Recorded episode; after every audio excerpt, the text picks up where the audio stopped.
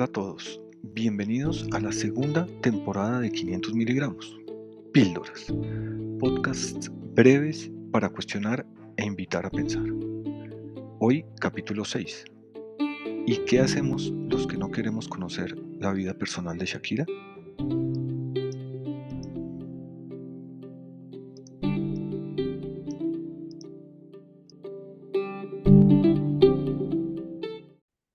Buenas, buenas.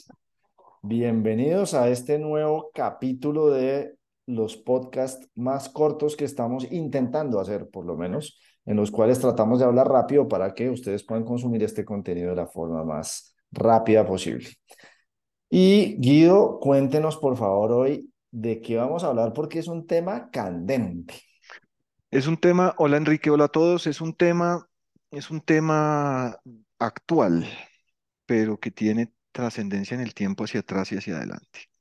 Y está específicamente detonado porque Shakira Isabel Mebarak Ripoll sacó la semana pasada una canción y las redes explotaron.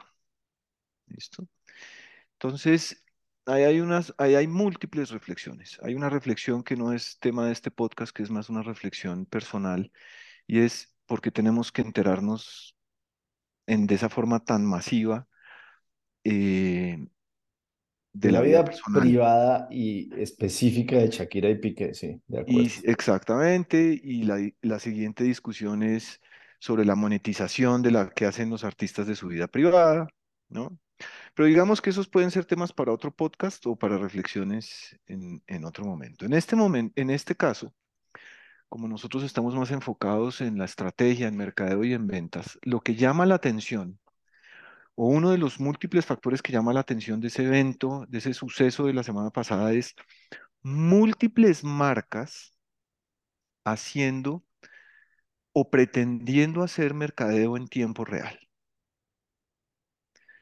Entonces, la discusión sobre esto es a, a través de preguntas, es es suficiente, es relevante, se volvió una moda, las marcas lo están haciendo porque hay que hacerlo. Eh, yo particularmente pienso que la abrumadora mayoría de las marcas que aprovechó esto lo hizo sin pensar, sin rigor estratégico, más desde el FOMO, desde el Fear of Missing Out, eh, y muy desde la superficie, y muchas con un bajo nivel de creatividad.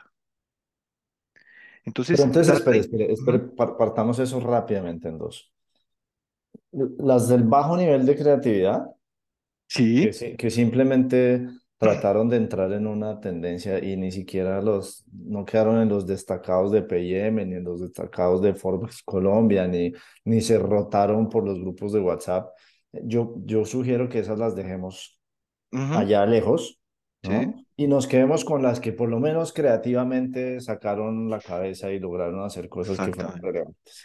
Y yo, tengo, yo estoy teniendo un serio problema. Que son pocas, ¿no? Estos son muy pocas las que, las que están rotando por WhatsApp y muchas las que pasaron absolutamente desapercibidas. Exactamente, y yo, yo estoy teniendo un serio problema con eso porque creo que la abrumadora mayoría de las marcas lo está haciendo para aprovechar un momento, pero están haciéndolo lejos desde la estrategia y, desde, y lejos del rigor.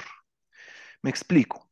Supongamos que, entonces Casio responde, Rolex obviamente mm, bajo ninguna circunstancia, en ninguna de estos eh, eventos va a responder nada, pero Casio, uno de los, una de las ah, publicaciones que hizo fue alrededor de que la batería de los relojes Casio dura más que la relación de Piqué y Shakira. Entonces, es ingenioso, claro que es ingenioso. La pregunta, no sabemos la respuesta porque no conocemos la estrategia de Casio, es si dentro de la estrategia y la oferta de valor de Casio está fundamentalmente el hecho de que las baterías duran mucho. Sí, claro. Porque si las, dentro de la estrategia y la oferta de valor de Casio no está eso, sino que son otros los ingredientes de la estrategia. Pero aprovecharon esto para hablar de las baterías, pues lo que hicieron fue algo chistoso que los desvió de la estrategia, que genera recordación, pero los desvió de la estrategia. Sin, embargo, mire, Guido, e, este es un, uno lo podría hacer un símil con esta famosa tendencia que hay del greenwashing o del pinkwashing, estas compañías que se montan en las tendencias de lo ambiental o del cáncer de seno sin, digamos, ningunos niveles de profundidad. Y yo creo que Casio es un caso particular a diferencia de otras marcas. ¿Listo? Y, y le voy a decir por qué pienso yo eso. Porque resulta que los señores de Casio hacían parte de la historia de Shakira. Entonces yo creo que ellos tenían la tenían licencia, la licencia de hacer una desviación estratégica y, y usted puso uno de los mensajes, pero Casio disparó absolutamente de todo, puso el reloj de algo que no me acuerdo específicamente cuál es, hablaron de la durabilidad, hablaron de que si, si el, el Rolex tenía alguna vez había tenido calculadora, o sea, realmente me parece que y lo hicieron consistentemente, no, con un, no solo con ese mensaje que usted dijo, y, y, Casio pues tenía que estar ahí, ¿vale? Eh, que sí, estar digamos que ahí. exacto, es un involucrado directo. Los demás están exacto. dentro del grupo de los oportunistas. Ujú. Y hay oportunistas vacíos, oportunistas estratégicos y oportunistas buenos, llamémoslo de alguna manera, ¿verdad? Y buenos, digamos que son, se- no sé si perdonarles el bueno. Si buenos es que fueron creativos, ah, porque es que puede haber unos que son pésimos, porque pues ni era estratégico ni, por allá lejos, sí, exacto, que no ni fueron creativos ni estratégicos. Otros que fueron creativos pero no estratégicos y otros que fueron estratégicos. Sí, Y viendo todas las publicaciones, parecería que la abrumadora mayoría fueron, por, por un lado, poco estratégicos y poco creativos. sí. Después hay un grupo en el centro de no muchos que fueron creativos, muy creativos, y prácticamente ninguno profundamente estratégico. Entonces, Salvo que... es- Casio, para mí Casio, Sí, claro, pero Casio creo que usted hizo una distinción que vale la pena y es Casio es un directo involucrado. sí. Pero hay un montón de oportunistas que no tenían ningún, el más mínimo involucramiento en la historia, que Y, aprovecharon esto. sí, y, ahí está la discusión del famoso real time en, en redes sociales, ¿listo? Porque creo que gran parte del problema, o sea, si, si hoy, hoy, que pocos días después de que esto sucedió, eh, uno se vuelve a pensar y, y, y quien nos está oyendo le decimos, oiga, acuérdese de que, qué marca lo hizo bien. Uno se acordaría de algunas, pero a, a lo que me refiero es a que cuando, cuando entra el real time en la vida de la gente y en la vida de las marcas, el grandísimo error que se comete es one shot, ¿no? Probablemente la gente cuando piensa en real time, o yo por lo menos hoy cuando pienso en real time, pienso mucho en el mordisco de sneakers cuando Luis Suárez mordió a- en el Mundial del ujú, 2014 a este man, ¿no? pero es que es el mordisco, es sneakers, es el lenguaje sneakers y, y sneakers sigue consistentemente hablando de esa forma y estando en su territorio. Claro, Lo y que era, sucede yo, con, con ujú, Whopper, por ejemplo, Whopper entra y como Burger King lo viene haciendo tan bien históricamente, pues es maravilloso porque hace parte natural de algo que está capitalizando ellos permanentemente, ¿no? En cambio hay otras marcas que tuvieron one shot, es decir, salieron una vez, dispararon una cosa que puede ser muy divertida porque yo me divertí mucho viendo muchos de los memes y de las publicaciones, eh, pero ya hoy desaparecieron. Eso lo que implica es que no hace parte de su estrategia, que dis- Es- dispararon una cosa, fueron oportunistas y no tuvieron la capacidad de ser oportunistas, generar un pico de conversación interesante porque hay mucha gente que le gustó lo que hicieron y al día siguiente volvieron a hacer exactamente la misma marca abur- aburrida que eran antes. Entonces, sneakers es yo no soy yo cuando tengo hambre, hace sentido.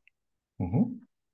Eh, y mire que no vamos a decir nombres, pero nosotros tenemos un cliente muy valiente que cuando alguien internamente le propuso aprovechar el momento, la respuesta fue, eso no es estratégico, No tiene nada que no tiene ninguna marca. relación con mi marca y simplemente pasó la tentación del momento. Y, y- y para mí el mensaje de este podcast es a las marcas y a los que ven esto es, estos contenidos es, hay que ser rigurosos con la estrategia. Eso de ser oportunistas puede pasar que mueva los egos internamente en las compañías o puede pasar que eh, le dé un significado diferente a la función de mercadeo temporalmente al interior de la organización, pero no es lo que hay que hacer. Y, y sabe que yo, yo haría otra invitación, y es, si usted tiene el coraje de meterse en esta conversación un día y hablar de una forma distinta y hacer que su marca o, querer que su marca realmente eh, genere un impacto distinto al que genera todos los días, porque ese coraje se le quita al día siguiente. ¿Por qué no? Si usted toma la decisión hoy de montarse en una, en, una tendencia de estas y, y piensa que su estrategia podría ir hacia allá, ¿no? Porque se le acaba el coraje al día siguiente y vuelve a ser el famoso parrilla de contenidos o cronopost aburrido que hace todas las semanas. Entonces, si tiene el coraje y piensa que estratégicamente eso está en capacidad de hacerlo, al final la estrategia no es solamente lo que tengo escrito allá, sino lo que va a estar en capacidad de construir. Entonces, ¿por qué no reenfoca su estrategia y empieza a hacer tendencia todas las semanas y no solamente el día que hay una noticia andando por ahí? Absolutamente. Entonces, dos mensajes. Si lo van a hacer... Imágenes, imágenes. Dejemos las imágenes antes para cerrar. Yo creo que la, el, más que el, más que una imagen específica, yo creo que es la síntesis de lo que acabamos de decir, es si lo van a hacer, háganlo desde la estrategia. Y si no lo hacen desde la estrategia, sino porque simplemente querían hacerlo, háganlo consistentemente. Buenísimo, de acuerdo. Yo, la imagen que quiero dejarles es la imagen de Piqué llegando a un evento en un Twingo. Y cómo esa marca fue capaz de no solamente hacer una publicación en sus redes, sino trascender más allá. Buscar a Piqué, entregarle un Twingo, decirle llegue al evento en un Twingo, nosotros lo vamos a filmar y eso se va a viralizar absolutamente. Sin, y, ojo que aquí no estamos defendiendo ni a Piqué ni a Shakira, ¿vale? Estamos hablando de marketing, porque, porque hay gente que está muy, no, claro, es que Shakira sí lo tenía que hacer. No, pero como Piqué, no, no, no, no, yo quiero la imagen de una marca como Twingo que está en capacidad de ir a decir, listo, venga, venga, yo le doy un Twingo y, y montémonos ahí me parece que, que hace que habla de una marca que tiene un coraje distinto y que además es más consistente en las cosas que hace. Bueno. Eso es. Corto, conciso y preciso, ¿no? Muy bien. Así es. Un abrazo y nos oímos la próxima semana. Yo quisiera aprovechar para invitarlos a que nos sigan en nuestro Instagram y en nuestro LinkedIn, eh, arroba 500 miligramos. Bueno, ahí estamos también compartiendo contenido interesante. Un abrazo. Chao a todos. Chao, chao.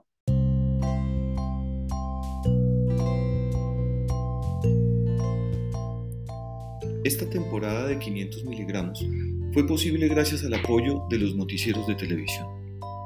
Ameno esparcimiento para todos, serenidad, mesura y objetividad.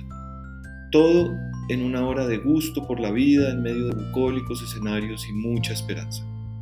Noticieros de televisión para construir valores en familia.